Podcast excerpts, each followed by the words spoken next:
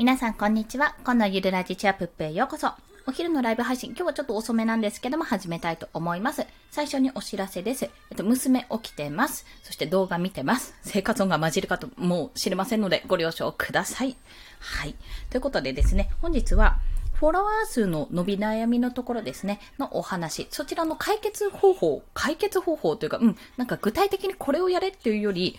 まあ、ちょっとマインドの部分も多いかな。まあ、でも、具体的にもあるので、その解決方法と、あと、ちょっとね、MacBook Air を購入しまして、まあ、あの、使ってみてるんですけども、衝撃的というか、私がちゃんと見てなかった、仕様を考えてなかったので、なかなかちょっとね、あの、な、なんていうんですか、ぶつかった、壁にぶつかってる部分があるので、そのお話をもしできたら余談としてさせていただきたいと思います。ということでですね、もう早速、フォロワー数のお悩みですね。まあ、なかなか伸びないっていう時期が、実は私、5月かな？にありまして、で、ここに来て、ツイッターの伸びが半端ないんですよ。まあ、それ1日になんか100人とかそんな伸びじゃないですけども、じわじわと伸びていってるんですね、実を言うと。というのは、私そもそも280の、あ、290かな？の壁がなかなか超えられなかったんですよ、5月。で、そこから、今300、いくつになったかな ?300、ツイッター開けー。えーとですね、ポン。321になったんですよ。そうそう、3、いや、少なくとも21人は、5日間ぐらいで伸びてるんですよね、おそらく。で、あの、今回、あれ、放送したかな？あの、放送でも言ったんですけど、5日間でフォロワー数が20人伸びたってお話もした通り、なんか伸びたんですよ。で、これは一重に、まあ、課題ツイートをやってるからだろうなっていうこともあるんですけども、まあ、何が起こったのかっていうのを、あの、収録でも話してるんですけども、それとはちょっと別の視点でお話をしたいと思います。で、まあ、ツイッターが伸びた理由としては、まあその課題ツイートをしてるからだっていうところだと思うんですけども、まず一つがツイートの質を見直すことです。ツイートの質を見直すこと。これは発信全般に関わることなので、もうデザインでもそうですし、音声配信でもそうですし、ブログとかでもそうなんですけども、やっぱり今までですね、そのツイート、私の発信してるツイートって、ちょっとプライベートな部分、まあ、人間味が出る部分と、あと有益な情報っていう部分に分かれてるとしたら、有益な情報よりも人間味のある部分の方がおそらく多かったんですよ。まあ、プライベートの部分の方が出ていたんじゃないかなと感じたんですね。で、まあそこをちょっと指摘されたというか、あの、いろんな方の課題ツイートの、課題ツイートとかツイートのね、あの、やりとりを見ていると、あ、なるほどなってそういう視点かっていうふうに思うところがありまして、まあ添削があったので、その中でもやっぱりその有益な情報を載せようっていうことが、私の中ではなかったんですね。まあ、あったとしても、有益な情報っていうのは、ボイシーから聞いたことをまとめるとか、そういった形でやっていたんですね。ただ、ツイッターってリンクを貼ってしまうと、あの、すごいインプレッションが落ちるんですよ。でもツイッターの会社さん的には、自分のツイッターの中でこうやり取りするのはいいけど、ツイッターの外のリンクに行ってほしくないわけなんですよね。まあ、外から中に入ってくる分にはいいけど、中から外に出て行ってほしくないんですよ。だから、あの、リンクを貼ると、ちょっとインプレッションが下がる。まあ、見られづらくなるっていう仕様がされているっていうお話がありまして、まあ、それを考えると、ボイシーの例えばまとめツイートっていうのをやるのは全然いいし、やっぱ反応はいいんですが、インプレッションが下がる分、やっぱりこう、まあ、言ってしまえばバズらないですよね。バズらない。バズりにくいんですよ。まあ、もちろん、その、例えば、キンコン西野さんの、えっと、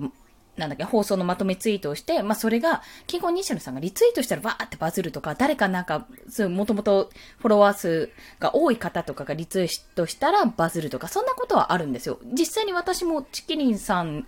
の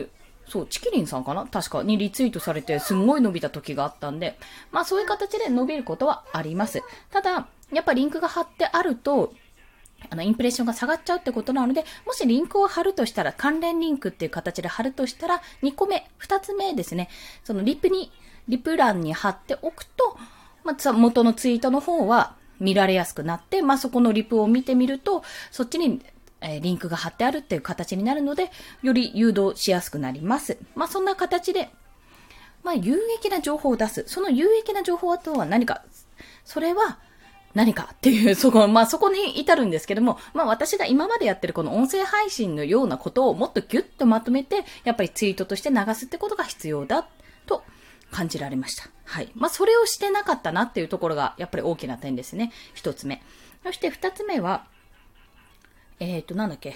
自分に合った方法、表現方法ですね。表現方法で相手の得になる情報を伝えるってことですね。まあ、これ一つ目と被るんですけども、私今まで、あの、文章でまとめてツイートしていたんですけども、一応名目上デザイナーを名乗ってるので、ま、図解をしてみた方がいいんじゃないっていうアドバイスいただいたんですよ。で、それに乗っ取ってやったら、やっぱり図解ツイートはね、インプレッションがいいです。これは、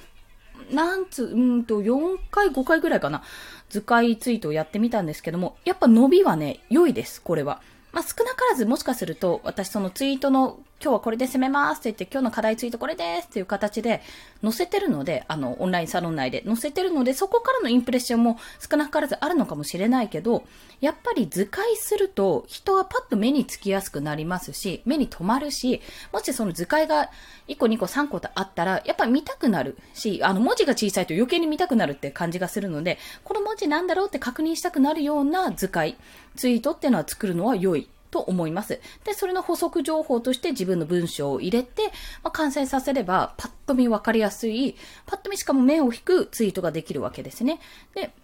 まあ、ここで大事なのは、やっぱり、あの、あくまでもシンプルに伝えなきゃいけない。もうこれ、私もやりがちなんですけども、何、何個も何個もこう使うと、あの、これね、図解やってもらったらわかるんですけど、これを言おうって思って、じゃあ3つのポイントみたいな感じで、これを言おうって図解1個作るんですよ。作るんですけど、あれこれ深掘りできるなって思っちゃって、もっとこれ枚数必要だなっていう形になってしまうんですよね。これ不思議なんですけど、実は自分はシンプルに伝えてるつもりでも、これちゃんともうちょっと深掘りすると、図解何枚分かになるなっていうようなことになるんですよ。まあそれだけちゃんと自分の中でね、あの考えを深めていくことによって、もっとまあ理解ももちろん深まりますし、使いを作っていきながら、あ、これ何枚にもなるってことは、結構内容としては、これだけ言えばいいんだなっていうことの判断にもつながるんですね。まあそういった形でやってもらえると、あ、まあ図解をやってもらえるというより、これそういった形で、あ、じゃあ最小限こう情報をそぎ落としたものは何だろうって言って、最終的に抽出されたね、残ったものを発信すると良いかと思います。それくらいシンプルでいい。もうそれくらい逆にシンプルじゃないと何言ってるかわかんないって状態になってしまいます。しまいがちってところですね。ここはもうちょっと未だに私もやっていて、まだまだ反省すべきところがいっぱいあるんですけども、まあ、そこは日々、ちょっと図解をやりながら勉強させてもらってるというような印象です。そして最後が、言ってしまえば数を気にしないことですね。私、これ、え、課題ツイートをやろう、バズツイートを狙おうって、要は、まあ、いい記事を書こうと一緒ですよね。ブログで言う。音声配信で言うと、いい音声配信を作ろうって。伝わる音声配信を作ろうって。デザインで言うと、伝わるデザインを作ろうっていうような形で、そっちの方向にシフトするとですね、不思議なことに、数が気になんなくなるんですよね。まあ、うん、変な、うん、なんて言ったらいいんだフォロワーさんの数が気にならなくなるっていう言い方の方が大きいかな。今までだと、なんでこれやってもフォロワーさん全然増えないんだろうって言って、うんって、なんか全然300人到達しないし、ああ、みたいなことを思っていたんですよ。まあ、いくら低迷期があるって言っても、あの、伸び悩む、あの、ダイエットと一緒で伸び悩む時期があるって言っても、なんだかなってちょっと感じていたわけですよ。わけなんですけども、これ、あの、自分がじゃあ、その悩みじゃなくて、じゃあ新しい行動ということで、課題ツイートを作ろう。まあ、ツイートで、一日一バズツイートを狙って、渾身の一作を作ろうっていう方にシフトしたら、もうそっちに注力するわけじゃないですか。自分の発信内容、まあ、作品商品のクオリティを上げることに必死になっていると、必然的にそれで良くなれば良くなるほど、やっぱり見られていきますし、その分、ついてくる方はついてきます。まあ、そんな形で、あの、ここ数日間ですね、フォロワーさんの数を全然気にしていなかったんですけども、なんか増えてんな、みたいな。あれなんか、そういえば、この前300だった気がするけど、なんか300以上になってない？いつの間にか？みたいな状態になっているんですね。まあ、もしかするとこれプチバズで、この後また一気に離脱が始まるかもしれないので、3歩進んで2歩下がるみたいな状態になるかもしれないんですけども、あ、ごめんなさい。はい。はい。まあ、こんな感じで生活音が入ります。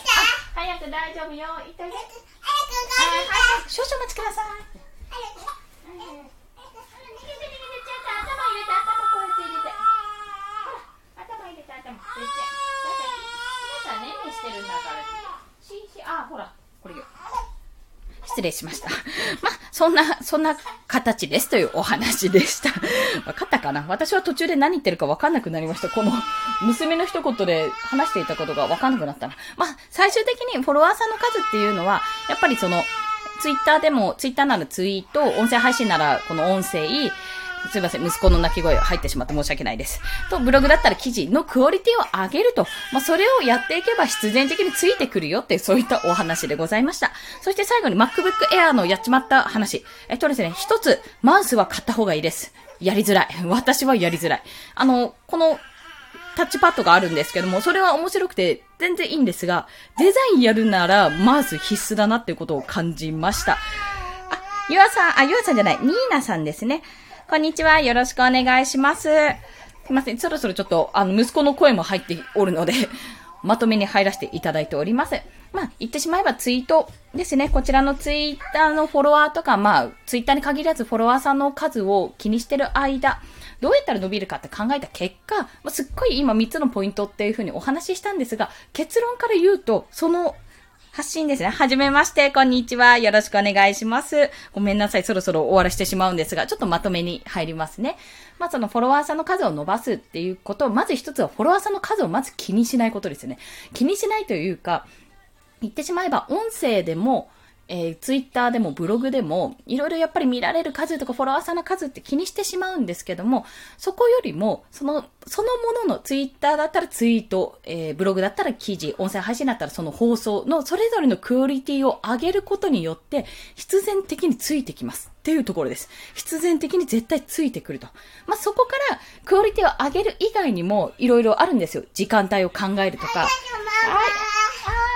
って、あまあ、こんな感じで声が入ります。すいません。いろんな、こう、時間帯を気にしてみるとか、あと、ツイッターで言うと、図、なんか画像を入れるとやっぱりインプレッションが伸びる、見やすくなるってことで相性がいいからやってみるとか、まあ、そういった、あの、テクニックはあるんですが、基本的には数を気にするというよりは自分の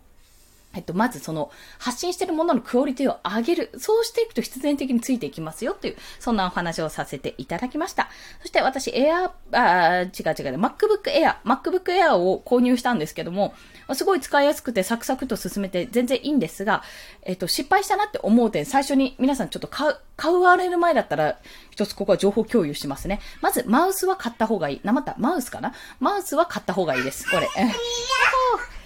はい、待ってねって。そして、二つ目は、私、無線のマウス、普通に Windows で使ってたんですけど、えっと、あれ、なんだっけ、USB の穴がないんですよ。いや、コネクタがないので、使えないんですね。なので、使うとしたら、ちょっと、ここ調べてないんですけど、結局私は純正のを買いました。あの、マウスの、マウスですね。Apple のマウスを買いました。で、まあ、そこが、懸念点もう一つで、この USB がなくて、えっとですね、iPad とか、に使う、あの、充電の部分ってわかりますかね？ちょっと iPhone よりも二回りぐらい大きめのね、あの、あれなんですか、穴なんですけども、ちょっと言いづらいんですが、まあ、想像していただけるとわかるんですけども、そちらが2つ空いてるだけなので、基本的にね、あの、使い、使いづらいっていうか、まあ、言ってしまえば使いづらいっす。そういう意味で、外部機器と組み合わせるときに使いづらいかなと。私、このマイクをね、この今マイクで撮影してるんで、撮影とか収録してるんですが、このマイクを直接パソコンに挿して収録しようと思ってたのに、挿せないんですよ、これだと。あ、失敗したって思って、ここの変換器をまた新たに購入しなきゃいけないので、ちょっとそれはね、考え中です。はい。そんな形で、まさかまさかのエアブック、あ、エアブックじゃない、MacBook Air に、まあ、こんなことがあったなんてと、ちょっと衝撃を受けております。多分ね、引き続き Windows の方も使いながら、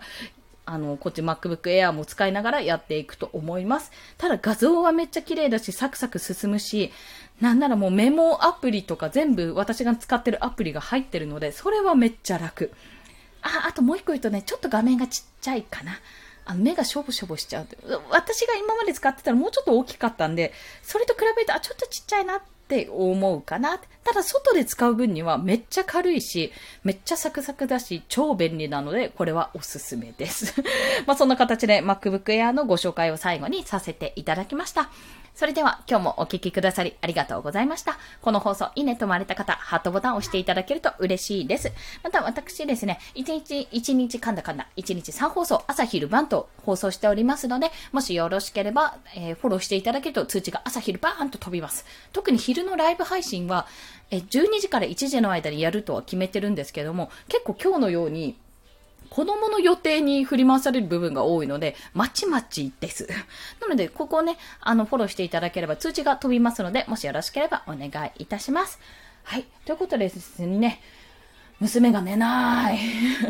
まあちょっと、彼女たちの、あの、娘と息子がいるので、二人のお昼寝時間が私の作業時間となりますので、もうちょっと様子を見ながら、ちょっと眠りをいざないながら、